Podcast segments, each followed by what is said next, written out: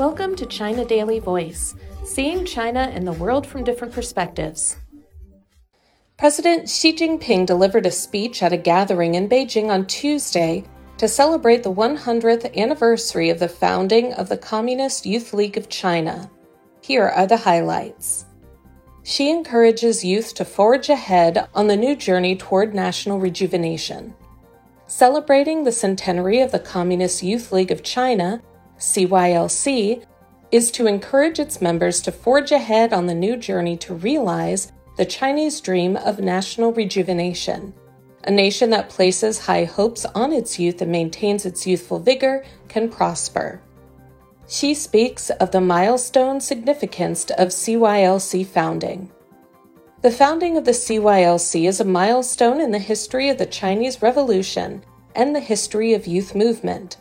The founding mission of the CYLC is to unwaveringly follow the Communist Party of China, CPC, and strive for the party and the people. Xi sums up experience from Youth League successes. The party's leadership, firm beliefs and convictions, devotion to national rejuvenation, and its deep roots in the country's young people are key to the past and future successes of the CYLC. Xi says young Chinese have bright prospects of realizing dreams. Young Chinese people in the new era have bright prospects of realizing their dreams. Comparing the realization of the Chinese dream to a relay race, Xi called on young generations to strive for their best to help realize national rejuvenation. Xi said the young people shoulder heavy responsibilities and have a broad space to give full play to their talents. Xi asks Youth League to be a political school leading Chinese young people. Xi told the CYLC to always be a political school leading the ideological progress of young people. She said the CYLC is a school for young people to understand socialism with Chinese characteristics and communism in practice adding that the League should help them aim high at an early age and cultivate the trust in the party, the confidence in socialism with Chinese characteristics, and the belief in Marxism from the bottom of their heart. Xi urges Youth League to remain the strongest bond between the party and the youth. Xi urged the CYLC to remain as the strongest bond between the CPC and the youth. The greatest strength of the CYLC as the youth zone organization lies in its broad reach at the grassroots and its deep involvement with young people, Xi said. He asked the CYLC to continue serving young people, fulfill its responsibility in consolidating and expanding young people's support for the party's governance, and offer solid help to the young people. Xi stresses self reform of Youth League to maintain advanced nature. Xi urged the CYLC to have the courage to carry out self reform to maintain its status as an advanced organization that closely follows the CPC and keeps pace with the times.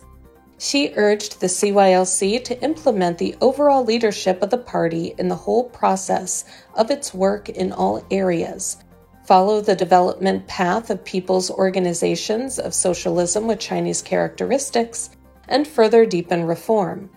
The CYLC should explore new models of its grassroots organizations in light of the new changes in young people's work and life.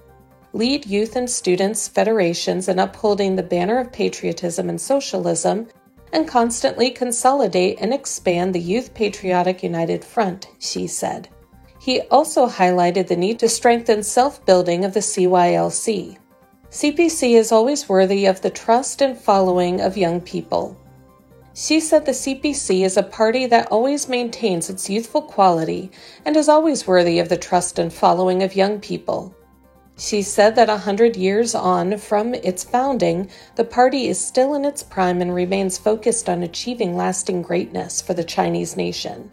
CPC always opens its doors to young people. Xi said the CPC always opens its doors to young people and warmly welcomes them to become the fresh blood of the party. Xi said party organizations at all levels should attach great importance to the cultivation and development of young party members, especially from outstanding CYLC members, to ensure that the socialist country will never change its nature. Xi asks Youth League to be vanguard force in mobilizing China's youth. Xi told the CYLC to shoulder its responsibilities and always be a vanguard force in mobilizing China's youth in continuous endeavor. The cause of the party and the people entails the endeavor and devotion by generations of young people, Xi said, stressing that young people should devote their youth to great undertakings of the party and the people. Xi asked the League to unite and lead young people to follow the call of the party and the people and work hard in places where the country needs them the most.